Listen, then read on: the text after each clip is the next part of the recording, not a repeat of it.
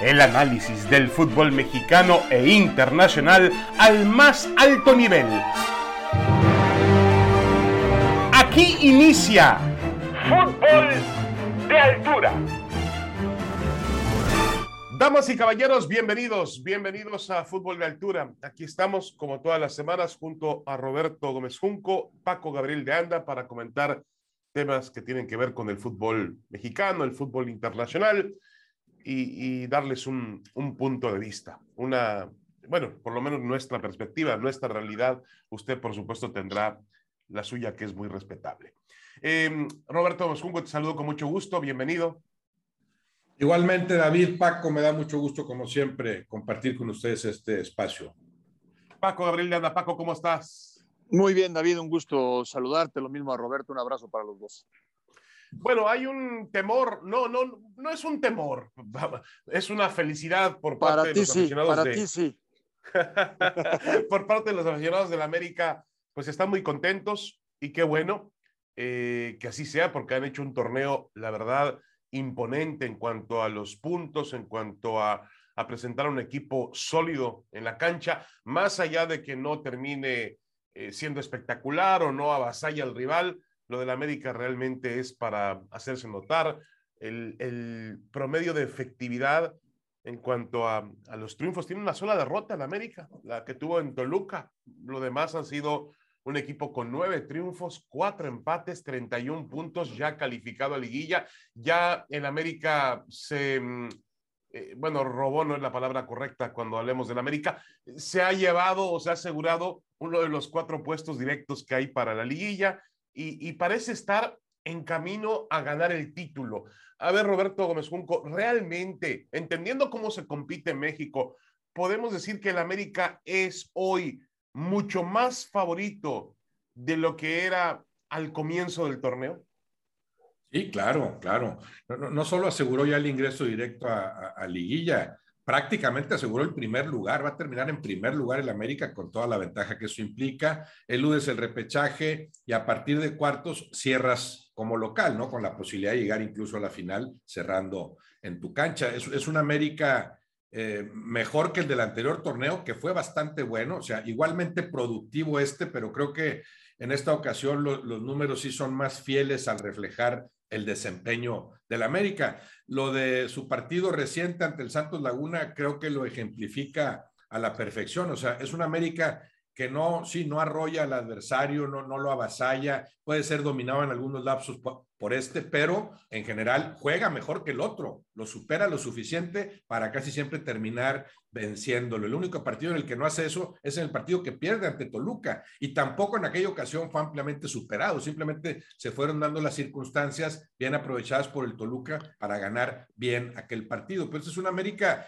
que yo siento que cada punto de los 31 que tiene los ha trabajado a pulso, o sea, los ha, los ha merecido. Nunca eh, con una amplia ventaja en cuanto al fútbol desplegado con respecto al del adversario, pero siempre haciendo lo suficiente, haciendo lo eh, necesario. Sí, claro que llega a esta parte final con mejores expectativas que como arrancó el torneo, llega a esta liguilla también con mayores probabilidades de éxito que en la anterior liguilla, que era de los candidatos fuertes. Sí, eso a mí me parece inobjetable. Es el principal favorito. De eso a que demos por hecho que en la liguilla va a seguir ganando con tranquilidad, si hay una tremenda diferencia, porque yo sí espero que en esa liguilla, que en esa fase final, varios equipos, algunos de los cuales creo que potencialmente están al nivel, si no es que más arriba que el América en cuanto a potencial nada más me refiero, algunos de esos se van a acercar a ese nivel óptimo y las cosas van a ser muy distintas para el América, que creo que lo sabe, ¿eh? porque ya lo ha dado a entender en algunas ocasiones Solari con lo que aprendió en la liguilla anterior.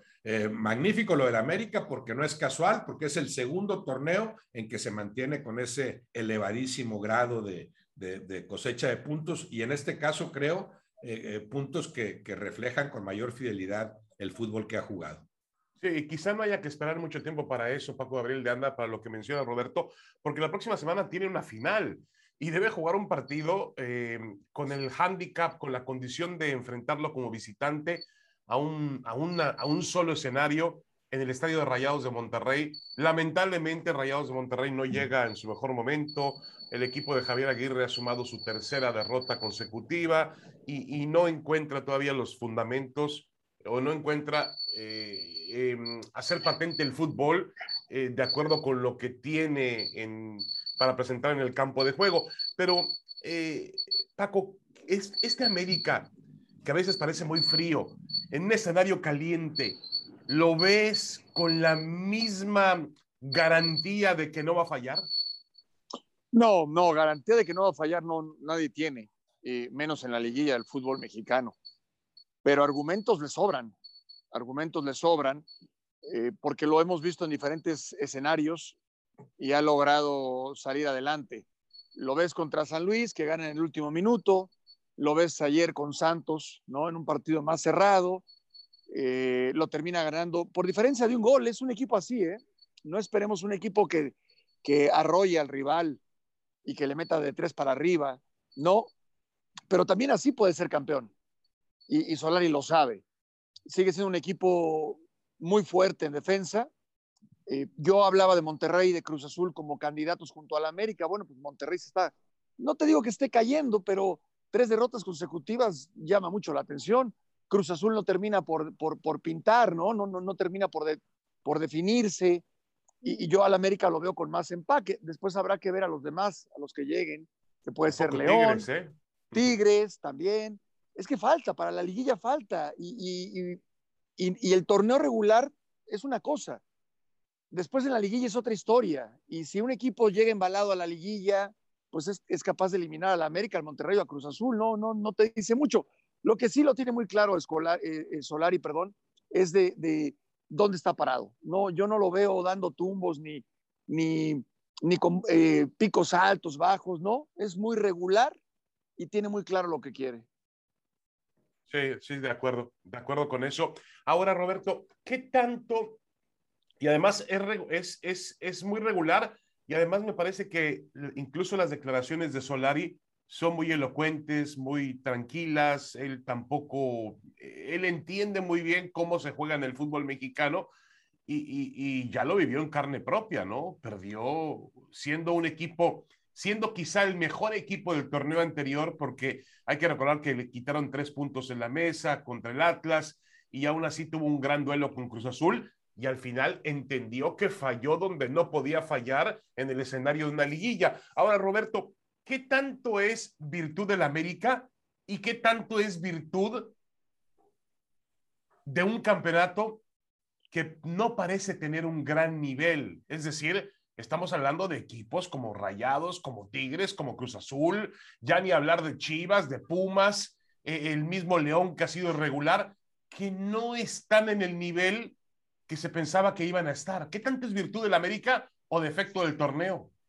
Yo lo veo como virtud del América porque eh, eh, el torneo tradicionalmente ha sido así, o sea, se, percibe cierta inconsistencia en desempeño de los equipos, como en otros lares también sucede, eh, y, también tiene que ver con el equilibrio de fuerzas, ¿no? Y lo ha mencionado Solari, dice, en, este torneo no es tan fácil ganar cada partido, lo vemos con otros equipos, ganan, pierden, empatan, van trastabillando porque, porque hay un equilibrio de fuerzas. Eso le da más mérito a lo que ha hecho el América, que aunque sea por poquito, casi siempre ha superado a sus adversarios. Entonces sí, hay, una virtud ahí del América en cuanto a consistencia y, vuelve a aparecer la tradicional inconsistencia de otros equipos. Quedaría, para mí queda muy claro con el ejemplo de este partido que jugarán Monterrey contra América en cancha del Monterrey. Si el Monterrey jugara como jugante Cruz Azul los dos partidos de la semifinal de ese torneo, el Monterrey se corona campeón. Si el Monterrey que enfrente al América va a ser parecido al que vimos en Querétaro, el América es campeón tranquilamente. Entonces, ¿qué Monterrey va a jugar, no? Esa es la diferencia con este América de Solari. No te preguntas qué América va, a jugar. Como bien dice Paco, ya sabes cuál es el América. Garantiza un mínimo de rendimiento. Ya sabes cómo va a competir y después eso le alcanza o no, claro, en función de lo que dejen de hacer los adversarios. Eh, Paco Gabriel de ¿dónde estaría, o, si, tienes que remarcar algún defecto en este América, eh, que en el campo de juego se comporta, la verdad, muy bien, es un equipo muy regular, pero si tuvieras que mencionar algún defecto de este América, eh, ¿cuál sería para ti? No, de momento no se lo encuentro, David. no sé si, estoy pecando de, un análisis corto, pero no, no se lo encuentro porque, a ver, vamos de atrás para adelante. Arquero tiene, pero mucho. Sí, sí, sí. En la línea defensiva, a quien ponga cumple. A veces es Reyes, a veces Fuentes como lateral por derecha, a veces Layun o a veces. Layun, que ayer jugó muy bien. Como lateral por derecha, y todos te rinden. Aguilera, Cáceres o el propio Valdés, todos te rinden. En el medio campo ha jugado, bueno, regularmente con Sánchez y con Aquino, que son garantía, pero cuando ha jugado con Madrigal o con Osuna, por ejemplo contra San Luis, pues cumplieron. Y después a veces es Laines y a veces es otro, y, y adelante puede iniciar con Henry Martín, con Viñas o con Roger Martínez. Y no, no le bueno, el chico este Reyes también ha tenido un torneo. Sí, sí, por eso digo. Cuatro asistencias, ¿no? Bueno, Salvador Reyes. Fidalgo, que es pieza, Fidalgo que es pieza elemental para Solari. Claro, sí, no, no, no le veo, en este momento no le veo un, una, una, falla, ¿no? Una, una debilidad. ¿Qué puede suceder? Pues lo que sucede en una liguilla, que el jugador no llegue en su mejor momento o que tienes un mal día en cuartos de final y con eso te eliminan, porque así sucede también. Pero de momento no. no tampoco veo que peque de exceso de, de Y a veces también, Paco, a veces Roger Martínez sí se pone el disfraz de, de, mm, de cabaña, se pone el disfraz de, de batata, se pone el disfraz de, o sea, cuando él quiere jugar al fútbol, como lo demostró en San Luis el otro día, eh, él realmente puede cambiar la historia de un equipo por sí solo. Es decir, es un jugador que tiene esa capacidad para hacerlo. Sí, sí, pero lo hace regularmente. ¿eh? Pero, pero también la tiene Fidalgo y también la tiene Richard Sánchez y, y también la tiene Henry Martín y, también la tiene Viñas y Córdoba, que no mencioné. Entonces, a ver, encuéntrale un defecto a la América. Pues no, de momento, no es que sea un equipo perfecto, pero es difícil encontrarle un defecto, ¿no? no es un equipo, a ver, yo, yo, yo sí pongo un defecto, Paco, eh, Roberto, es que no es un ya equipo sé caliente. Ya no sabía, es caliente. ya sabía. No, pero ese es un cliché. Ese es un cliché. ¿A poco no fue caliente contra San Luis? Sí, se, se, adapta. Sí, sí, ayudado por el árbitro. Se adapta a las circunstancias. no, no, no. No, no. Mira, camaleónico, como dice Roberto, el baila al son que le tocan. O sea, no, no, yo, yo, yo veo un gran trabajo de Solari. Honestamente, yo sí veo un gran estratega, por lo menos lo que yo he visto con América, en Solari, de la mano de Solari, he visto un, un muy buen equipo. Lo de la espectacularidad, y eso, es, eso, es, eso es verborrea, eso es un verso de la gente de América que con todo respeto yo, yo vi en los ochentas con ese América eh, que ganaba todo, sí, pero, pero después no lo volví a ver, ¿eh? Después no lo volví a ver. Te voy a comunicar al maestro Reynoso, ¿eh? Yo en el América, yo, en el América el, el, único problema que veo, paradójicamente, tiene que ver con la consistencia, o sea, es por mucho el equipo más consistente de partido a partido, eso es indudable, por eso se ha ganado cada punto, pero no es tan consistente muchas veces dentro de un mismo partido. O sea, no es un América que, te convenzan los 90 minutos, que sea convincente, que sea mejor que el otro Cierto. los 90 minutos. Cierto. Para mí fue muy, muy claro el ejemplo contra el Atlas, que recordarán aquel partido en, el Jalisco, ¿no? Eh, hay 60 minutos en los que el Atlas es mejor que el América, 60 minutos. Pero los últimos 30, que increíblemente el América los juega con un hombre menos, el América es mejor y ahí forja la victoria con todo merecimiento. O sea, aquel es un gran triunfo pero fue un gran triunfo gestado en, esos 30 minutos muy bien jugados. Bueno, eso sucede, ha sucedido en otros partidos. al San Luis sí lo supera en términos generales, pero termina venciéndolo cuando el San Luis tenía 15 minutos encima, o sea, cuando el, cuando el San Luis daba la impresión de haberse ajustado adecuadamente y de acercarse mucho más a la victoria. Ahí surge la jugada polémica del penal, para mi gusto, eh, mal, eh, mala decisión arbitral, y después la gran jugada de, de Roger con la complicidad de, de defensores que habían sido impecables a lo largo del partido. Pero eso veo yo en el América que hay partidos en los que dice, sí fue mejor que el rival en términos generales, pero hubo un lapso de 15 minutos, de 20 minutos en los que dejó de tener la pelota, dejó de asumir la iniciativa, dejó de imponer condiciones. Esos lapsos que ha sufrido el América casi en todos sus partidos podrían costarle mucho más en una liguilla. Creo que eso tendría que proponerse Solari en la bueno, Pero entonces no podemos permitir 15 minutos malos porque habrá adversarios que no te lo perdonen. Entonces es una cuestión de carácter, Roberto, del equipo. Es decir, llega un momento en que el equipo baja, baja las revoluciones, no se mantiene el mismo nivel, bueno, no sigue sé avanzando en el partido. No sé por qué carácter le veo, pero de sobra. O sea, si es un equipo con personalidad, con empaque, que no sea Milana. No, no, no sé si sea cuestión de, de dominar ciertas cosas en el juego colectivo que, que, te permitan el, no conceder eh, eh, esos lapsos que sí concede. Claro, siempre tiene mucho que ver lo que hace el de enfrente, ¿verdad? Puedes tú enfrentar a León en su mejor versión y por más carácter que, que, tengas, el León puede suceder que no te preste la pelota y, te supere, ¿no? Para esos lapsos en los que sí ha aflojado el América, creo que tendrían que estar preparados. O sea, esa inconsistencia que manifiesta dentro de un mismo partido, a pesar de ser evidentemente el equipo más consistente de juego a juego. Y, Paco, para terminar con el tema del América, em, la única derrota que tiene en el torneo la sufrió en Toluca. Eh, y, si, y si recuerdas aquel día, perdió con tres cabezazos. Es decir, tres desatenciones. Una se critica a Ochoa porque no, no salió lo, aparentemente no tomó los riesgos de, salir por el balón y otros errores puntuales en la marca en, jugadas a balón parado. Eh, pero parece que Solari sobre ese tema ha trabajado y el equipo mejoró notablemente después de aquella pobre exhibición en la bombonera. Sí, porque también, también se permite tener un mal partido, una mala noche y que un equipo te haga tres goles, pero hoy si hay que poner una ficha, la vas a poner primero con América que con Toluca, por mucho. Entonces para mí termina siendo irrelevante, ¿no? Sí, fueron tres goles de cabeza, pelota parada, aunque en jugadas distintas, no todas en pelota, en, perdón, no todas en pelota parada. Son de cabeza, pero muchas veces fueron, eh, pero no, no, no necesariamente en, en, en, un tiro de esquina, en, un tiro libre. Sí, táctica fija, no. Entonces, para mí fue irrelevante. Para mí no significa nada en detrimento de, de, América. Bueno, entonces nos queda claro que el América es el gran candidato, pero que nadie gana un torneo en la fecha 14. Eso también está.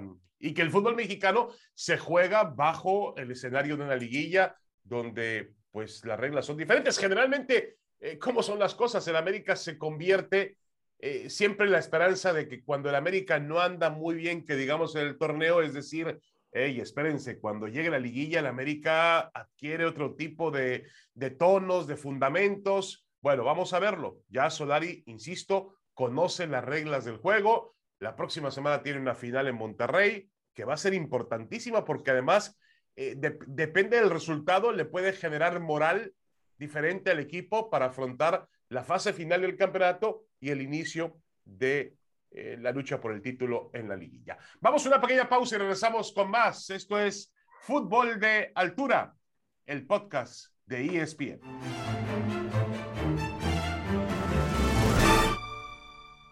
Estamos de regreso en Fútbol de Altura junto a Roberto Gómez Junco y Paco Gabriel de Anda.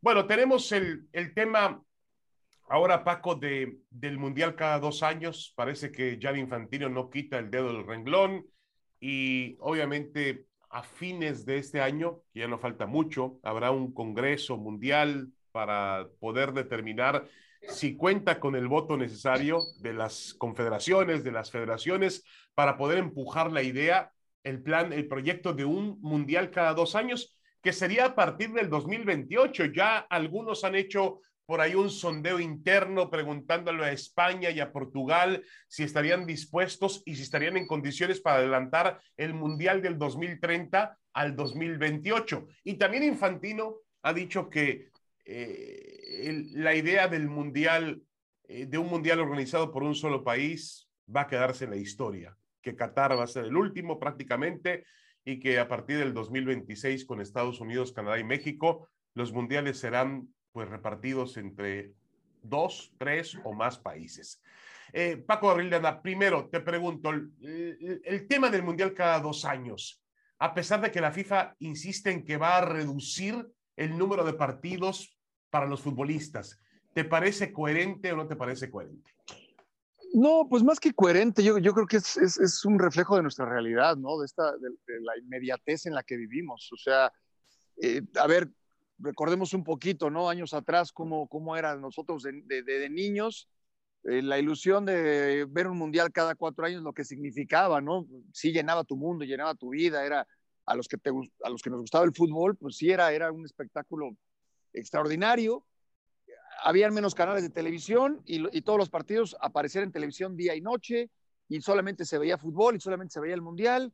Y era la época en donde se utilizaba comunicarte con cartas, ¿no? Si de continente a continente, pues por medio de una carta o de país. De México a Estados Unidos, pues mandabas cartas y, todo el proceso que conlleva escribir una carta, mandarla y esperar a que te la contesten. Bueno, eso se acabó. Hoy mandas un WhatsApp a Rusia y te lo contestan en un segundo. Pues el mundial de antes de cuatro años, pues ahora va a ser de dos y va a ser en dos o tres países y, y en cinco años, en seis años vas a tener tres campeones del mundo. Es, la sociedad en la que vivimos, el mundo en el que vivimos, y yo creo que nos tendremos que acostumbrar. A mí no me gusta, yo prefiero lo tradicional, a mí no me gusta. Yo prefiero cada cuatro años, eh, con 24 se me hacía mucho, después 32 países, ahora van a ser 48, y pues sí, es el mundo en el que vivimos y nos tendremos que acostumbrar, David, porque, eh, Roberto, porque, porque así es. A mí en lo particular no me gusta para nada. Sí, el, el, aquí el, el, chiste sería saber, bueno, obviamente lo sabemos, la FIFA siempre camina hacia un horizonte económico, comercial. No, pero eso ya está, David. No, no, no, no hay otra razón. No hay otra razón. Ese es el, único motivo. Pero, no pero de acuerdo con lo que explica el señor Wenger, el que está atrás detrás de, de este proyecto, eh, el tema de hacer un mundial cada dos años podría reducir la cantidad de partidos. También hay que recordar que hay una guerra directa de protagonismo, de ver quién hace más dinero, ¿sí? De quién tiene el control entre los grandes clubes de Europa eh, y, los organismos, en este caso la UEFA y la FIFA. Y también estamos metidos en medio de esa, de esa gran batalla. Eh, ahora, Roberto, ¿qué tendría de ventaja un mundial cada dos años en términos deportivos? ¿Habría una ventaja? Bueno, podría ser la, de ver el, mejor fútbol posible con mayor frecuencia, ¿no?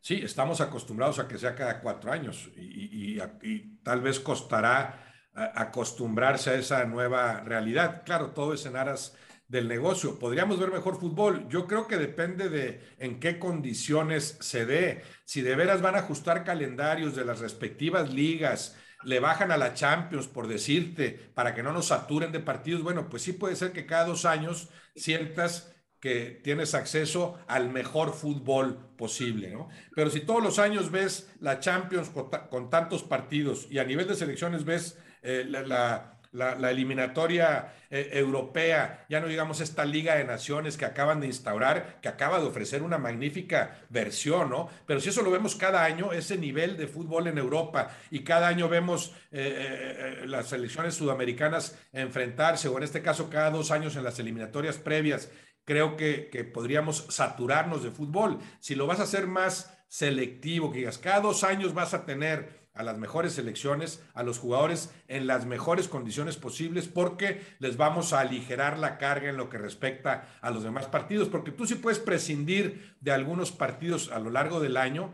tanto en las ligas eh, de, cada, de cada país como en competencias eh, internacionales como la Champions League, puedes reducir, prescindir de eso, que, que, que eso haría que, que, deje de entrar dinero también, pero lo, lo rescatarías, lo recuperarías con creces con un evento mundialista cada dos años. Entonces, yo, yo creo que para, para saber si va a ser benéfico o no en lo estrictamente deportivo, habría que ver bajo qué condiciones, con qué formatos. Sí, y agregar otra cosa, David, sí. Roberto. Sí, señor. Se, nos, se les está olvidando que, por ejemplo, si, si es cada dos años, 2028 se empalma con la euro, porque la euro, la euro fue va, va, no, va a ser en el 2028, ¿no? No, claro, lo ajustarían. Obviamente tendrían que ajustar todo eso, ¿no? Sí. Claro. Pero la UEFA no sé siquiera. La UEFA no sé si siquiera, por un lado. Por otro, dicen que son muchos partidos. Bueno, entonces puede volver al formato en Sudamérica, donde no hay más países, porque en Europa sí. En Europa hay más países que hace 20 años. Porque la URSS, uh -huh. pues ahora son 20 países, y la Yugoslavia, pues ahora son 7 más. Pero en Sudamérica antes eran, si recuerdan, grupos de tres y se eliminaban en cuatro partidos. Argentina, Perú, Bolivia jugaban a visita recíproca y cada selección jugaba cuatro partidos. Ahora juegan 18. O sea, el formato ahí se podría modificar. Y en CONCACAF, pues quizás jugar a una sola sede, aunque a nuestro querido Hugo Sánchez no le gusta. pero, pero hay otras formas de, de, modificar, más allá de jugar un mundial cada dos años, que, que, que para mí, en el caso de Arsène Wenger, es justificar. Lo ponen a él como director de procesos de innovación en el fútbol mundial y él tiene que justificar diciendo, ah, ya sé, la brillante idea de un mundial cada dos años. No, no, perdón, no, no, no. Es, para mí, para mí no, no, no, no aplica. Lo que pasa es que también al, al, al incrementar el número de equipos, le bajas a las eliminatorias. Si ahora van a ir 48, pues sí te ahorras gran proceso de esas eliminatorias en cada zona, ¿no? O sea, con CACAF, en lugar de ir tres, van a ir seis. Bueno, pues ya te ahorraste todo lo, ya te ahorras el hexagonal de antaño, el hexagonal final o el, el octagonal actual, ¿no? Ya, ya esas fases te las ahorras y, en menos partidos defines cuáles son esos seis equipos. Y en, y en en lugar de ser cinco, pues serán, pues serán siete. Y en Europa, en lugar de ser 16, serán 22, etcétera, ¿no? En cada zona sí reduces los partidos eliminatorios al ampliar las plazas disponibles. Y yo no sé si con un formato de cada dos años el Mundial tendría que, tendrían que regresar un poco a que te elimines de antemano en otros, en otros lugares y ya al torneo final de la Copa del Mundo vayan otra vez, por decirte, los 16 mejores, pero fueron 16 que ya fueron, eh, que, ya avanzaron después de todo un proceso mucho más, filtro, largo, más amplio. Quizá, quizá no lo hagan, ¿verdad? Porque les va a gustar esto de los 48 equipos. habrá ya, y además hay votos ahí para la FIFA. Imagínate cuántos eh, que ahora, a los que ahora se les abre la oportunidad de una Copa del Mundo, pues van a votar a favor. Claro que voto a favor y, queremos que, que, que, en lugar de 48 sean 80 y así, vamos todos, todos los que juntemos son futbolistas, no, claro. ir a la Copa del Mundo. Y la FIFA lo calcula en derechos de televisión, en ventas de patrocinios en todos esos países, en traer, en atraer nuevos mercados, por ejemplo, eh, ustedes imaginan, FIFA está ahora trabajando mucho en Estados Unidos, ¿sí? Porque le gusta el mercado de Estados Unidos, por el dinero que hay, pero no ha podido incorporar a China China es un gigante del, del, mundo con mucho dinero, no lo ha podido incorporar todavía futbolísticamente, a pesar de que hay una Superliga China y pagan cualquier cantidad de dinero y demás. Y, y, y como decía Roberto, hay cosas que hay que eliminar. Por ejemplo, la Liga de las Naciones de la, de, de la UEFA, pues fue lo mismo que la Eurocopa. Tuvo un gran nivel, pero también la Eurocopa mostró el mismo nivel. En, en, en nuestra área, la Copa Oro, y la Liga de las Naciones, pues fue lo mismo. La misma final. Al final tuvimos Estados Unidos-Canadá. Perdón, Estados Unidos-México la final. Sí, de acuerdo. En las dos, sí, todo eso tendrían que pulirlo, ¿verdad? Claro, van a hacer cuentas, le, resto aquí para sumarle acá, pero tiene que, tiene que salir a favor esa, esa suma y resta, ¿no? Sí, de acuerdo. Ahora, em, el otro tema también, eh, Paco Gabriel de Anda, eh, en el 2002 me acuerdo muy bien que se, eh, por primera vez se hizo un mundial compartido Japón y Corea y la realidad es que después de ese mundial dijeron no más, no más porque era muy difícil compaginar primero la atención de un país, de una nación, eh, de pronto había partidos en Japón, otros partidos en Corea. Eh, la, la, realidad es que no pareció funcionar del todo bien ese mundial en dos países. Y ahora Infantino dice que se acabó, que no hay más mundiales de una sola nación. ¿Qué opinas acerca de esto? Sí, a mí me tocó ese mundial, me tocó ese mundial, jugamos la primera parte en Japón y luego la, siguiente fase en octavos en Corea. Eh, eso lo replicaron en la Euro del 2008, si mal no recuerdo, que se jugó en dos países. Eh, yo lo, lo, que entiendo es de que ya es muy difícil económicamente, quizás el único país que pueda hacer un solo un mundial es Estados Unidos y lo podría hacer cada dos años o cada cuatro años, siempre siendo sede, no tiene problema. No sé si Alemania, no sé si Rusia. Después es muy difícil que hoy España haga un mundial, que Argentina haga un mundial, entonces tiene que ser Argentina y Uruguay, entonces tiene que ser España y Portugal. Yo creo que por ahí va, por ahí va. Y, y eso lo podría entender. En el tema de la logística, pues es eh, lo puedes ajustar. No, no, no creo que haya problema. No me tocó estar en Sudáfrica, ustedes sí a Roberto, a ti, David, estuvieron allá, lo sé, este, y, me, y, por lo que escucho, los la transportación y, la logística no, no, era tan sencilla. Eh, los, los problemas los vas a encontrar, pero no le veo mayor tema, no, no, no, no creo que sea un asunto tan complicado, ¿no? Sí lo entiendo perfectamente y, y, creo que así va a seguir siendo por eso, porque ya no hay un país que pueda manejar económicamente, ser sede de un torneo, de, una, de, un, de un evento de esa magnitud.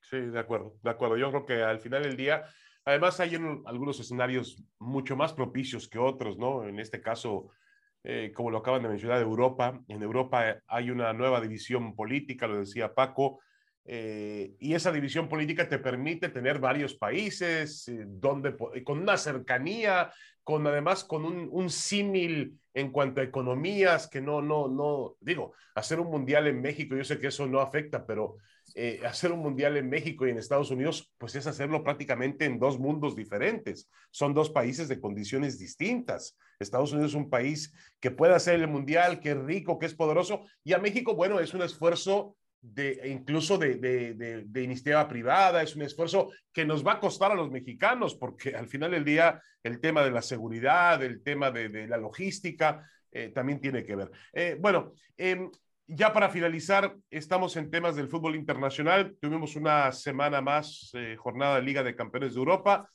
y em, Messi marcó dos goles, el Paris Saint-Germain ganó, vino de atrás, le costó trabajo frente al siempre peligroso Leipzig, eh, y sin embargo se llevó el triunfo.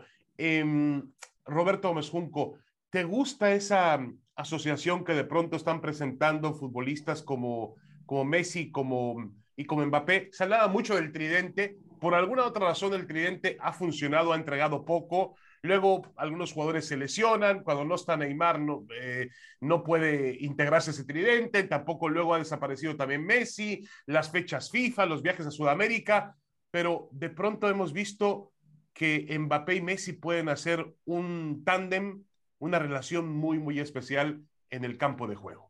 No, claro, ya han ofrecido maravillosos destellos, ¿no? Lo más reciente esto ante Leipzig, la, la conexión que establecen para el gol de, Messi, ¿no? Para, para el gol eh, que, encamina hacia el triunfo a un PSG que fue superado durante grandes lapsos por el Leipzig. O sea, es, un resultado un tanto engañoso, aunque bueno, lo merecen por la forma en la que lo trabajaron. Todavía Mbappé desperdicia la oportunidad del 4-2 volando ese penal, pero sí, ya, ya hay destellos de esa que puede ser una magnífica, incomparable conexión. Pues hablamos de dos de los mejores futbolistas del mundo. Messi, que para mí sigue, sigue siendo el mejor de todos, y Mbappé cada vez más, más comprometido con lo que hace en la cancha. Ha sido más productivo, de hecho, Mbappé en lo que va del torneo para el PSG, porque Messi ha participado poco, pero ya enseñan lo que pueden conectarse, la dimensión que puede adquirir el ataque de este equipo con estos dos jugadores conectados. Sabemos cómo se conecta Messi con Neymar, tienen mucho tiempo hablando el mismo idioma dentro de la cancha.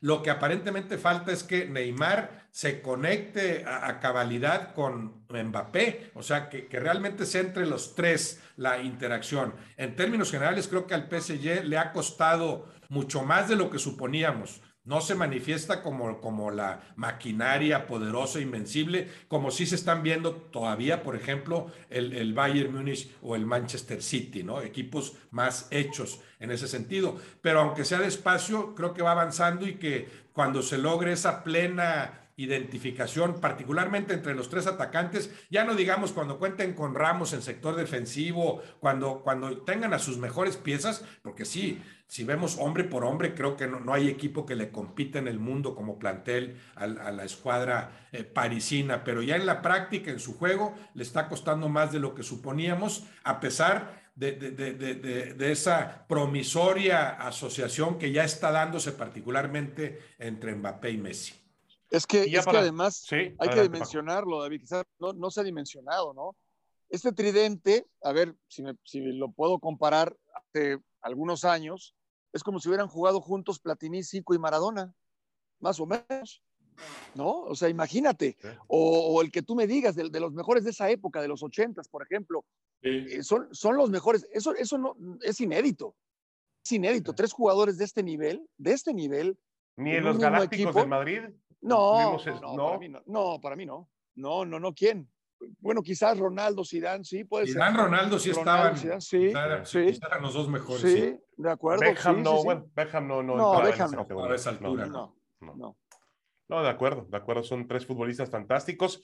Y bueno, ya tenemos tres rondas cumplidas en la fase de grupos. Es evidente que el Barcelona no va, y lo ha dicho el propio Ronald Koeman, le va a costar muchísimo trabajo pasar esta ronda de grupos y eh, no va a ser protagonista ni está para campeón de esta Champions. Pero realmente tenemos una competencia porque yo tomo en cuenta, como dijo Roberto, al Bayern Múnich, que anda muy bien, al Manchester City, que anda muy bien, nunca hay que descartar al Chelsea, que es el campeón actual, el Liverpool, que fue a ganar a la cancha del Atlético de Madrid y que tiene a Mohamed Salah en gran momento.